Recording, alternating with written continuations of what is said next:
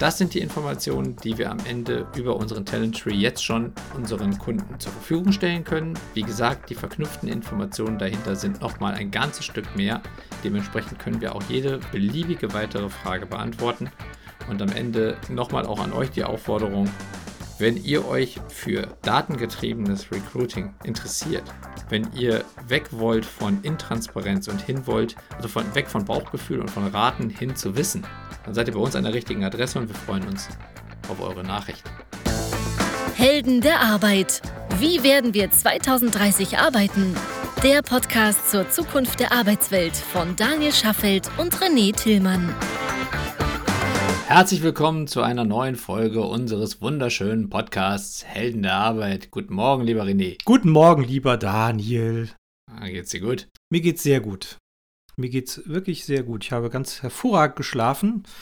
Jetzt zu dieser nachtschlafenden Zeit, wo wir aufnehmen. Kleiner Disclaimer. Kleiner Disclaimer, wir nehmen auf um knapp 9 Uhr morgens. Ja, komm. Nachtschlafende Zeit. Nachtschlafende Zeit. Ja, es ist ja Herbst und es ist, äh, ist ja morgens noch schon wieder sehr, sehr dunkel. Relativ ja. lange. Oh, jetzt am Wochenende werden die Uhren umgestellt. Wir nehmen ja ein bisschen mm. früher auf, zwei Wochen vor Veröffentlichung. Oder eine Woche. Ach, ich weiß gerade gar nicht. Naja, mm. lassen wir das. Ja, wenn ihr das hört, sind die Uhren schon umgestellt. Also, ach, große Veränderung. Ja. Ja, ja, ja. alles dunkel, ja, der Winter. Ja. Und Veränderungen sind ja so schrecklich.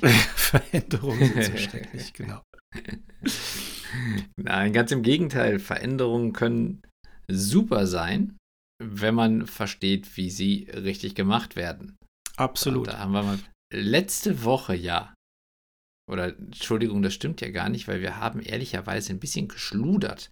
Denn unsere letzte Folge ist ja ein bisschen länger her, weil wir, René und ich, ein bisschen viel unterwegs gewesen sind und deswegen leider nicht die Zeit gehabt haben, euch so mit Content zu versorgen, wie wir das eigentlich für uns immer vorhaben. Aber in unserer letzten Folge, sagen wir es mal richtig, haben wir euch ja erzählt, dass wir Probekunden oder Testkunden suchen oder Unternehmen, die mit uns gemeinsam besser verstehen wollen, wie sich ihre Mitarbeiterinnen und Mitarbeiter entwickeln können und wo Talente herkommen, also welche Pfade sie wählen, welche Entscheidungen sie treffen und wie sich die Talente für einen bestimmten Job hin entwickeln, also wo die herkommen.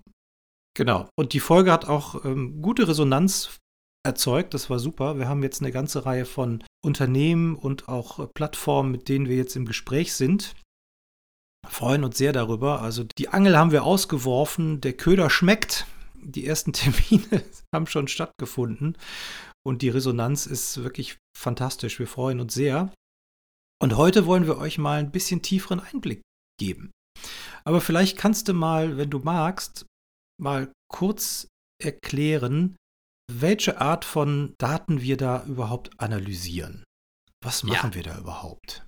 Ja, also wir sprechen hier von diesem Talent Tree, von dem wir insgesamt schon längere Zeit sprechen, also schon eigentlich seit, glaube ich, rund zwei Jahren, denn wir haben auch verhältnismäßig lange daran gebaut. Es war ein sehr komplexes Tool oder eine sehr komplexe technische Entwicklung im Hintergrund. Also nach vorne raus ist es sehr simpel, aber hinten raus war es halt eine Menge Arbeit. Und ich erkläre nochmal ganz kurz, warum. Und warum das auch etwas ist, wo wir sehr stolz drauf sind, weil es halt eben sonst kaum oder ich glaube meines Wissens nirgendwo zu finden ist. Wir haben für uns gesagt, dass wir Karrierepfade vorhersagen wollen. Das heißt, wir wollen herleiten können, welchen Schritt ein Talent im, in, in seiner Karriere oder in ihrer Karriere als nächstes machen kann. Das heißt also, welche Jobs kommen an, in Frage als nächste oder auch als übernächste oder überübernächste Station. Dafür mussten wir erstmal rausfinden, was ist ein Job und nachdem wir das alles kennen, inklusive all der Berufserfahrungen, die in verschiedene Jobs reinfließen, all der Skills, all der Bildungsstationen, all der Auslandserfahrungen, der Branchenerfahrung, der Seniorität, der Karrierelevel und all dem, was dazugehört, sind wir dann hingegangen und haben uns die Karriereentscheidungen von den Talenten angeschaut, die wir kennen. Das sind in Summe über 20 Millionen Karriereentscheidungen. 20 Millionen, das ist schon ein ordentlicher Schluck aus der Pulle. Was, wie, wie muss ich mir das vorstellen? Im Grunde muss ich mir das doch so vorstellen, sagen wir mal, äh, es ist mein Lebenslauf und ich habe äh, in der Vergangenheit vier Stationen gehabt oder fünf oder wie viele auch immer. Hier mal drei, mhm. damals, also hier mal drei Jahre, da mal zwei Jahre, dort fünf Jahre. Und das haben wir alles analysiert, ja? Richtig, also wenn du jetzt, wie du gerade gesagt hast, vier Stationen in deinem Lebenslauf hast, dann hast du drei Karriereentscheidungen, also drei Karrierewechsel getroffen. Mhm. Ne, vom ersten Job an, also den ersten Job hast du dir wie auch immer ausgewählt. Mhm. Da haben wir dann natürlich auch noch keine Information, wo du herkommst. Aber in dem Fall, den du jetzt gerade beschreibst, hätten wir dann drei Folgeinformationen von dem ersten Job an. Also drei Jobwechsel, die wir analysieren können. In diesen drei Jobwechseln kann es ja durchaus sein, dass du zwei, dreimal den gleichen Job erneut machst, nur bei einem anderen Unternehmen. Mhm. Vielleicht sogar bei dem anderen Unternehmen nur mit einem etwas anderen Titel, aber immer noch in der gleichen Position. Mhm. Weil wir zum Beispiel auch nicht dann unterscheiden zwischen sowas wie, ich sage jetzt einfach mal, Projektmanager und Senior Project Manager. Mhm oder was auch immer. Ne? Also stellt, äh, stellt euch einen Junior oder Senior davor. Das hat am Ende ja nur was mit der Seniorität zu tun, ist aber immer noch die gleiche Tätigkeit. Ja. So, das heißt also, solche Karriereentscheidungen stehen ja auch in Lebensläufen drin. Das heißt, es ist noch nicht mal unbedingt das Unternehmen gewechselt worden, trotzdem hat sich ein Jobwechsel dargestellt. Mhm. Und all diese Informationen haben wir analysiert und haben das dann für über 1000 Jobs in einen Zusammenhang gebracht, sodass wir jetzt für jeden Job sagen können, welche Jobs sind, wenn wir uns jetzt zum Beispiel, um dann mal bei diesem Beispiel zu bleiben, wenn wir uns den Project Manager angucken, oder den, auf Deutsch den Projektmanager, welche Jobs haben zu diesem Job geführt? Also ProjektmanagerInnen, die das jetzt sind, haben welche Jobs zuvor gemacht und welche Jobs als nächstes.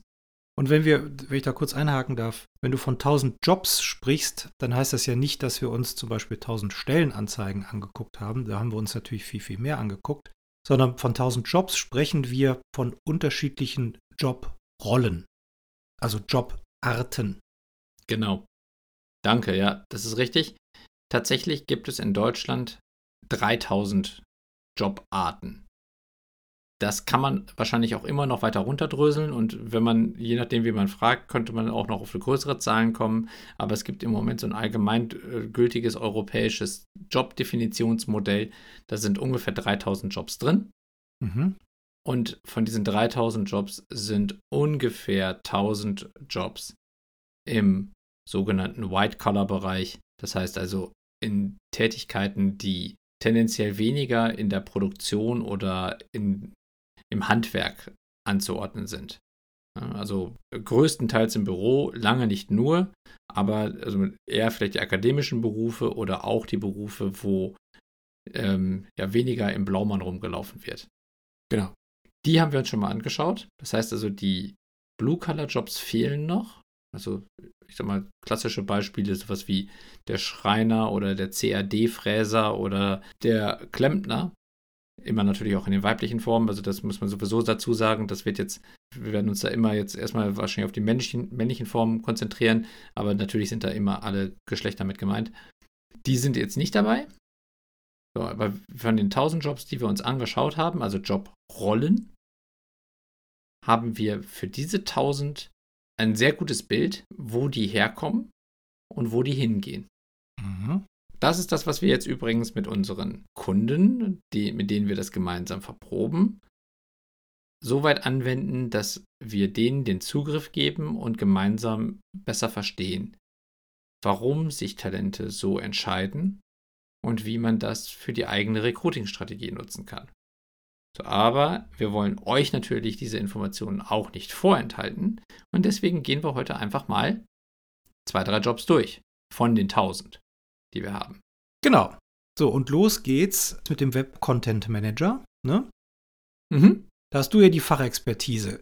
Erzähl doch mal das, was wir hier sehen und was unsere ZuhörerInnen nicht sehen können. Versucht ihnen das doch mal plastisch darzustellen. Super, wir gucken Fernsehen, wir gucken ohne dass wir es sehen genau. können. Ja. ja. Ja. Also, das Tool, was ich jetzt sehe, zeigt mir drei Stationen auf in der Karriere. In der Mitte ist die aktuelle Station, darunter stehen die Stationen, die zu diesem Job hinführen und darüber stehen die Stationen, die von diesem Job wegführen. Das heißt also, wenn in der Mitte jetzt, wir haben jetzt einfach mal ausgewählt den Web Content Manager, wenn der in der Mitte steht, dann haben wir darunter Jobs, die dahin führen und darüber Jobs, die man als nächste Station wählt, wenn man vorher Web Content Manager war. Und was natürlich in vielen Fällen erstmal naheliegend ist, ist, dass Menschen in ihrem Job verbleiben. Deswegen gibt es immer erstmal auch eine große Zahl von Personen, die, nachdem sie einen Jobwechsel vollzogen haben, immer noch im gleichen Job sind. Das ist übrigens beim Web Content Manager eine sehr kleine Zahl, nämlich nur 13 Prozent. Das heißt, nur 13 Prozent sind nach einem Jobwechsel weiterhin Web Content Manager. Das ist deswegen spannend, deswegen haben wir auch diesen Job ausgewählt, weil dann die Frage sich bietet, wo kommen denn die Leute her, die Web Content Manager werden? Und das ist eine sehr breite Palette. In unserem Tool haben wir jetzt der Einfachheit halber nur die wichtigsten drei zuführenden Stationen aufgelistet und die drei wir, wegführenden Stationen. Deswegen gehe ich jetzt mal nur auf die ein. Wir haben natürlich im Hintergrund alle Daten und mit unseren Kunden können wir das im Zweifelsfall auch deutlich detaillierter analysieren.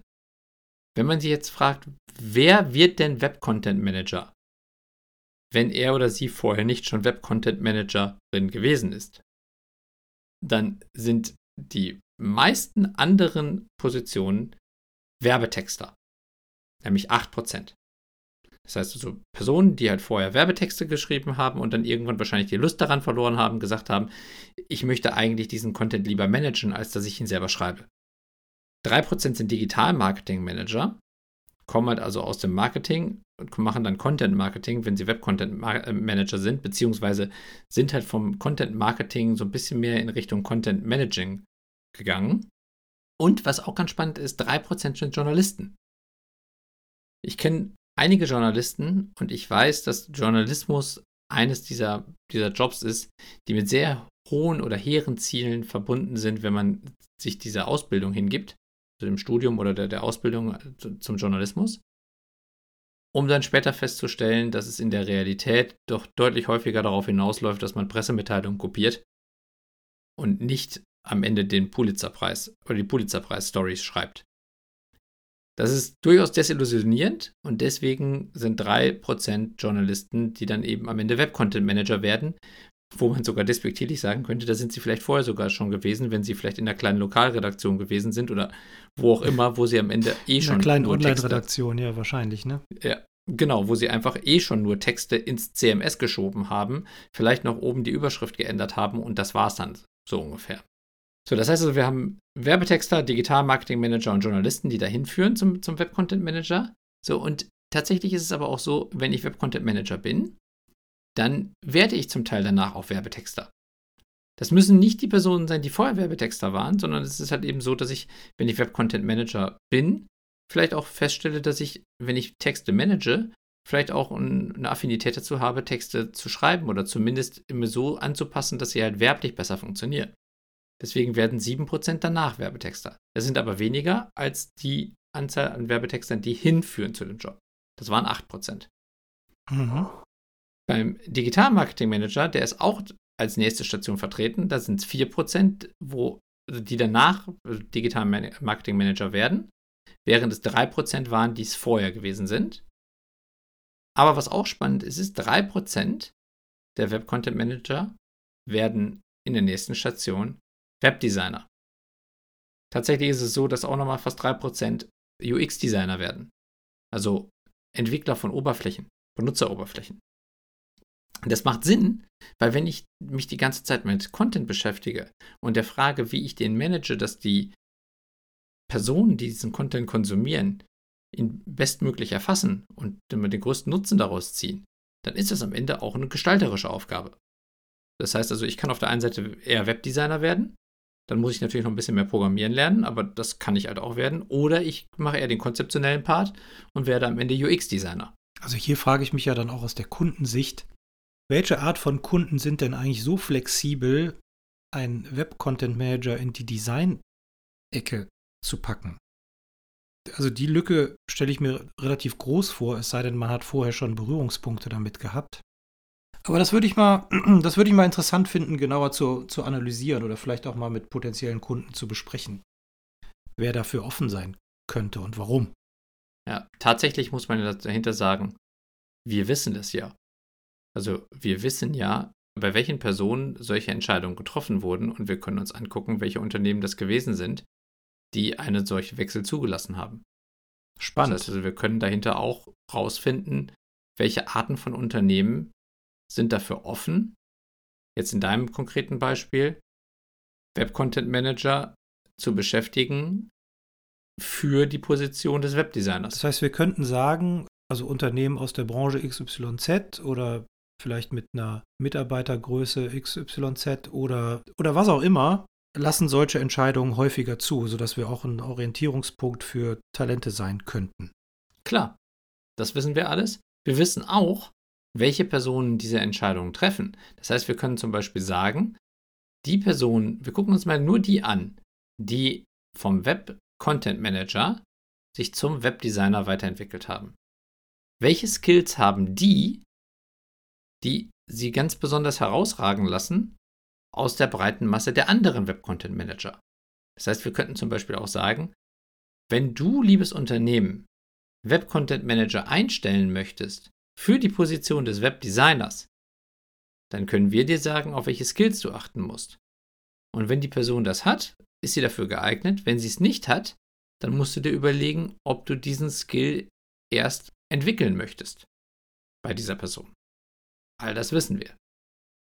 Das gleiche gilt natürlich auch für weitere Informationen wie Bildung oder wie, keine Ahnung, Seniorität, die Anzahl der, der Jahre zwischen den Entscheidungen. All das sind Informationen, die haben wir.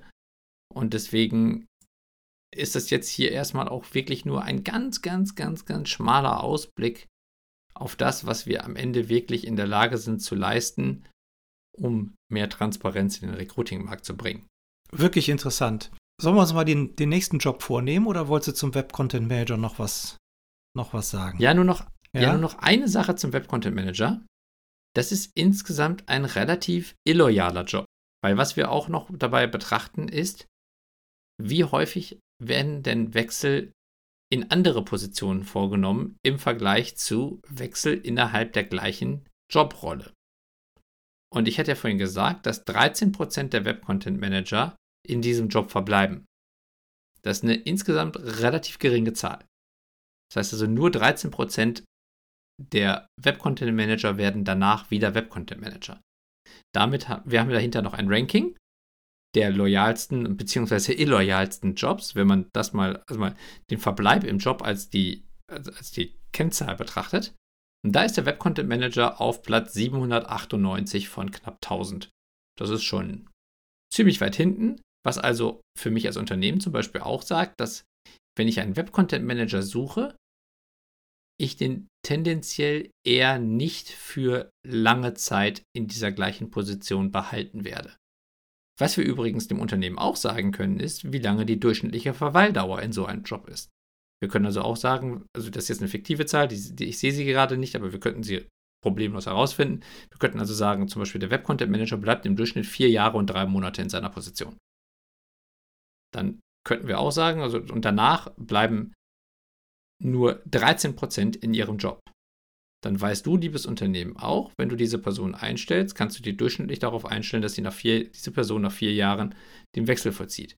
Wir könnten sogar auch noch sagen, wir analysieren diese Person ja auch noch zusätzlich für dich und sagen, die hat sogar eine höhere Wechselwilligkeit. Dementsprechend kannst du sogar davon ausgehen, dass es nicht vier Jahre sind, sondern vielleicht nur zweieinhalb. Und danach wird die Person, selbst wenn sie in deinem Unternehmen bleibt, nicht mehr den Job des Web-Content-Managers machen. Allerhöchstwahrscheinlich nicht. Das ist natürlich immer alles Statistik. Man muss sagen, dass das die einzelnen, also die individuellen Beweggründe können wir damit natürlich auch nicht im Detail ermitteln. Aber ich glaube, es hilft sehr gut, um ein besseres Verständnis für so einen Job zu bekommen und für die Motivation der Personen, die diesen Job ausüben. Das war es jetzt für den Web Content Manager. Jetzt würde ich eigentlich gerne von René den nächsten Job hören, aber bei René wird im Hintergrund leider das halbe Haus irgendwie äh, auf, auf links gedreht. Deswegen wundert euch nicht, wenn ich jetzt hier anfange, etwas stärker einen Monolog zu halten. Also das hat nichts damit zu tun, dass ich, dass ich mich nicht freue, das holde Stimmchen von René zu vernehmen, sondern es liegt einfach daran, dass, dass wir gerade nicht die idealsten Aufnahmesituationen für den Podcast haben. Ja, bei den Nachbarn wird, wird Dämmung angebracht. Dämmung ist wichtig im Winter. Dämmung ist wichtig und hier wird ganz schön viel gebohrt. Deswegen halte ich mich heute viel, zurück. Viel gedämmt. Okay. Also René hatte gerade noch die Frage, wie es denn ist, können wir zum Beispiel in Bezug auf die Loyalität auch sagen, ob sich diese Loyalität zu einem Job verändert, wenn jemand von einem in den nächsten Job wechselt und dabei eine Positionsveränderung vornimmt. Also zum Beispiel nochmal, unser Web Content Manager entwickelt sich dann zum zum Beispiel zum Webdesigner oder zum UX-Designer weiter. Ja, das können wir. Also wir können auch sagen, ob das dazu führt, dass danach eine höhere Loyalität besteht und könnten also sagen, das war eine gute Entscheidung. Oder die Loyalität sinkt und es ist damit zwar ein Schritt, der häufig gemacht wird, der aber offensichtlich zu einer größeren Unzufriedenheit führt. Das heißt, wir können sogar bei der Entscheidungsfindung für die Talente helfen, indem wir sagen, das kannst du machen, aber das haben nicht alle, die das gemacht haben, als beste Entscheidung in ihrem Leben empfunden. Zumindest, wenn man das über die Dauer der Berufsstation betrachtet. Es kann natürlich auch sein, dass der nächste Job auch wieder einfach nur der nächste Schritt in einer weiteren Karriere gewesen ist. Wenn man jetzt zum Beispiel sagt, ich war vorher Web-Content Manager, ich bin dann Webdesigner geworden und bin danach, ich sage jetzt einfach mal, Projektleiter für Webseitenkonzeption geworden. Dann war das vielleicht dazwischen einfach nur eine gute weitere Station, um eine Karriere vorzubereiten. Kann sein. Wissen wir aber auch. Das heißt also, all diese Fragestellungen können wir auch beantworten. Ist am Ende nur die Frage, was wollt ihr wissen? Und deswegen hatten wir auch gesagt, wir freuen uns über Unternehmen, die diese Fragen stellen. Wir haben, wie gesagt, jetzt auch schon erste, mit denen wir zusammenarbeiten. Und die Zielsetzung dahinter ist, genau solche Fragestellungen in Zukunft toolseitig einfach zu beantworten. So, jetzt kommen wir aber wirklich zum nächsten Job. Und wir haben als nächsten Job ausgewählt den HSE Manager. HSE steht für Health Safety Environment. Also HSE gleich Health Safety Environment Manager. Ist auf jeden Fall ein super Job für Zungenbrecher. so, da haben wir jetzt schon zum Beispiel eine deutlich höhere Verweildauer im Job. Äh, beziehungsweise eine, eine hö deutlich höhere Verweilloyalität. 54% aller HSE-Manager verbleiben in diesem Job. Und damit ist der Job insgesamt auf Rang 132 vom Loyalitätsindex, also 132 von 1000, also deutlich weiter oben. Trotzdem ist die Frage, wo kommen denn die Leute her, die HSE-Manager werden? Das sind 4% Akustikingenieure. Das ist zum Beispiel etwas, was überraschend sein dürfte, auf den ersten Blick. Auf den zweiten Blick macht es aber durchaus Sinn. Denn wenn HSE-Manager sich mit Arbeitsplatzgesundheit und mit, mit Sicherheit äh, beschäftigen, dann ist natürlich ein Akustikingenieur jemand, der in der Lage ist, deutlich besser zu beurteilen, wie zum Beispiel Lärmbelästigung am Arbeitsplatz reduziert werden kann. Deswegen sind 4% Akustikingenieure werden danach HSE-Manager. 3% sind Arbeitsplatzgesundheits- und Sicherheitsinspektoren zuvor gewesen. Ich würde sagen, das ist sowieso schon ein Job, der auch sehr ähnlich mit dem HSE-Manager ist. Der HSE-Manager ist, glaube ich, einfach nur noch breiter aufgestellt.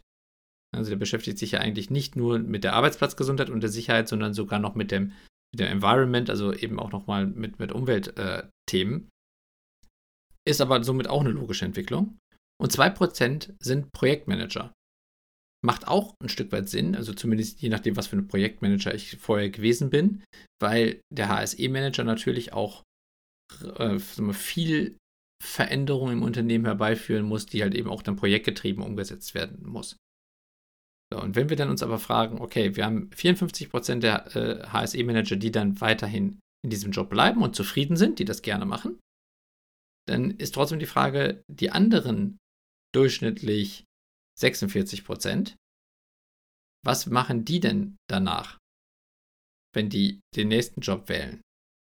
5% werden danach Arbeitsplatz-, Gesundheits- und Sicherheitsinspektor. Auch das kann man dadurch erklären, dass man sagt, okay, ich war vorher HSE-Manager. Ich habe festgestellt, dass ein bestimmter Bereich meiner Tätigkeit mich ganz besonders fasziniert, also spezialisiere ich mich mehr. 3% werden danach Akustikingenieur und 2% werden Beauftragter für die soziale Verantwortung der Unternehmen. Also werden danach von der Person, die sich intern um das Thema HSE kümmert, hin zum externen Botschafter für das Unternehmen.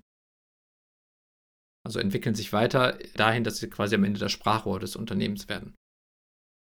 Das ist alles logisch, aber es ist etwas, was ich sonst so ohne weiteres mir nicht ableiten könnte, wenn ich mich jetzt fragen würde, welche Positionen führen denn zu einem HSE-Manager hin?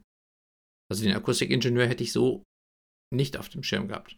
Ich auch nicht und das finde ich, oder ich auch nicht, und das finde ich wirklich spannend. Und wenn man tiefer reinschauen würde, würde man sicherlich noch mehr spannende Rollen finden, die sich zum HSE-Manager hin entwickeln. Und das ist natürlich auch spannend aus Kundensicht, wenn ich einen HSE-Manager zu besetzen habe. Muss ich denn nur HSE-Manager ansprechen oder kann ich auch nicht in anderen Teichen fischen, um zu meinem Ziel zu kommen? Ich vergrößere also meine Möglichkeiten. Ganz genau das ist eigentlich ja auch eines der wesentlichen Ziele dieses Tools gewesen. Also wenn man es jetzt aus Unternehmenssicht betrachtet, dass wir, also wenn man es aus Talentsicht betrachtet, ist es am Ende auch ein Karriereratgeber. Aber wenn man es aus Unternehmenssicht betrachtet, ist es halt auch die Frage, in welchen Pools darf ich fischen? Oder in welchen Pools sollte ich zusätzlich schauen, um das Gesamtpotenzial für meinen Job zu vergrößern? Gerade dann, wenn ich nicht in der Lage bin, also zum Beispiel HSE-Manager.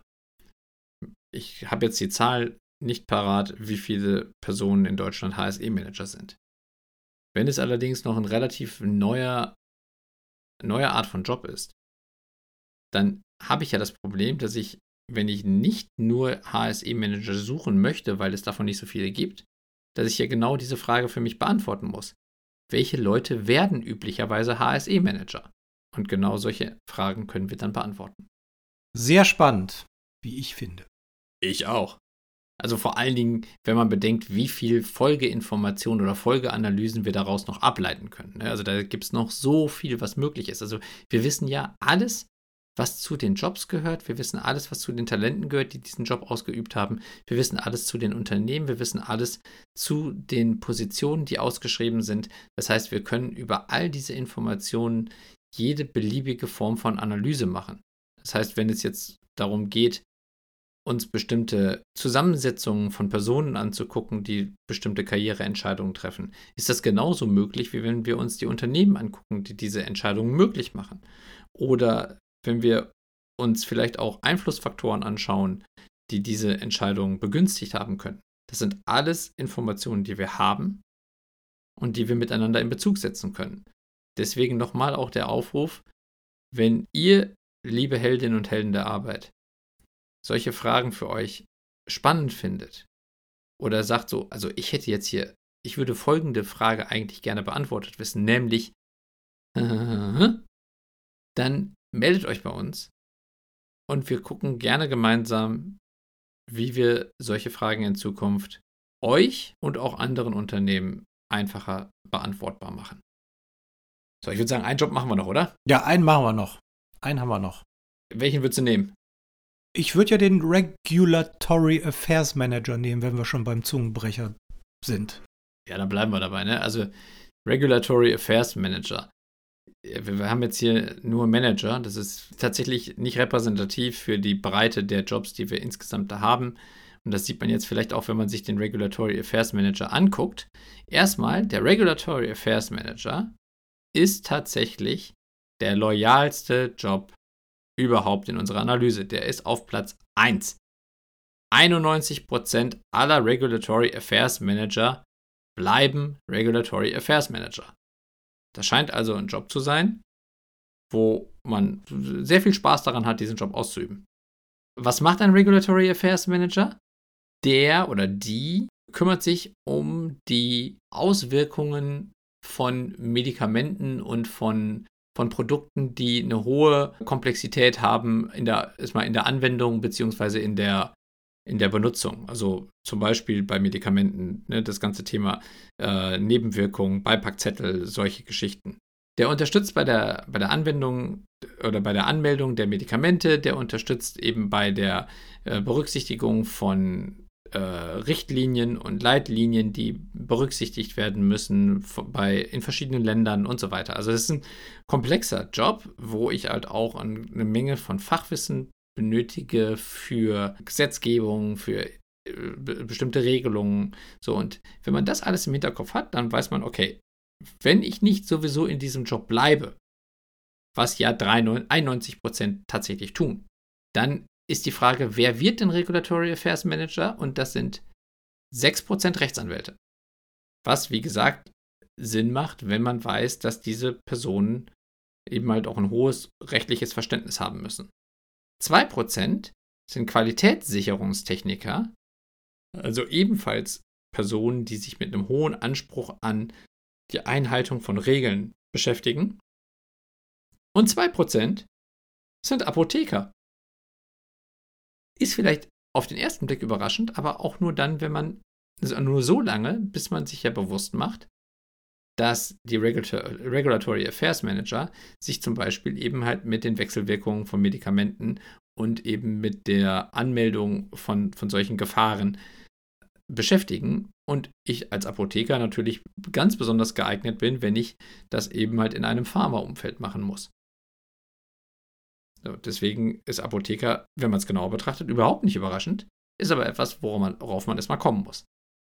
Wenn wir jetzt im Hinterkopf haben, dass tatsächlich die meisten Regulatory Affairs Manager in ihrem Job verbleiben, dann bleiben ja am Ende nur noch 9% übrig, die sich auf andere Jobs verteilen, aber gucken wir uns die auch nochmal an. 3% werden danach wieder Rechtsanwalt. Also ich sage wieder, weil in dem Fall ist es wahrscheinlich so, dass sie vorher schon eine Ausbildung als Rechtsanwalt gehabt haben, dann zwischenzeitlich Regulatory Affairs Manager gewesen sind und dann irgendwann vielleicht wieder zum Rechtsanwalt zurückkehren. Kann natürlich auch sein, dass ich vielleicht erst eine Ausbildung oder ist mal ein Studium irgendwie gemacht habe, was mich zum Regulatory Affairs Manager gemacht hat und danach werde ich Rechtsanwalt. Kann ich mir in diesem Fall kaum vorstellen, müsste man sich dann im Detail anschauen. 2% danach werden kaufmännischer Leiter ist etwas, was sich vielleicht dann eben halt auch aus der Produktverständnis und aus dem, mal, äh, aus der Beschäftigung halt mit, mit, mit Absatzmärkten und den, den Fragen, wie man sich in den Märkten positioniert, dann vielleicht daraus ergibt. Und ganz überraschend auch, 1% werden EU-Fondsmanager.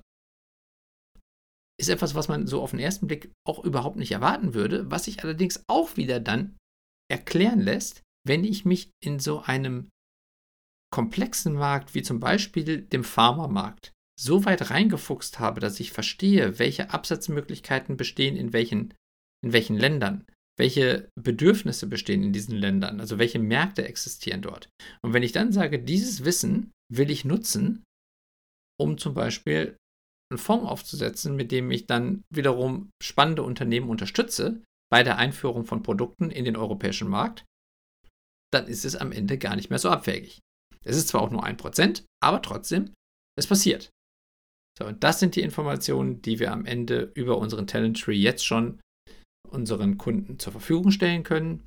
Wie gesagt, die verknüpften Informationen dahinter sind nochmal ein ganzes Stück mehr. Dementsprechend können wir auch jede beliebige weitere Frage beantworten. Und am Ende nochmal auch an euch die Aufforderung, wenn ihr euch für datengetriebenes Recruiting interessiert, wenn ihr weg wollt von Intransparenz und hin wollt, also von, weg von Bauchgefühl und von Raten hin zu Wissen, dann seid ihr bei uns an der richtigen Adresse und wir freuen uns auf eure Nachricht.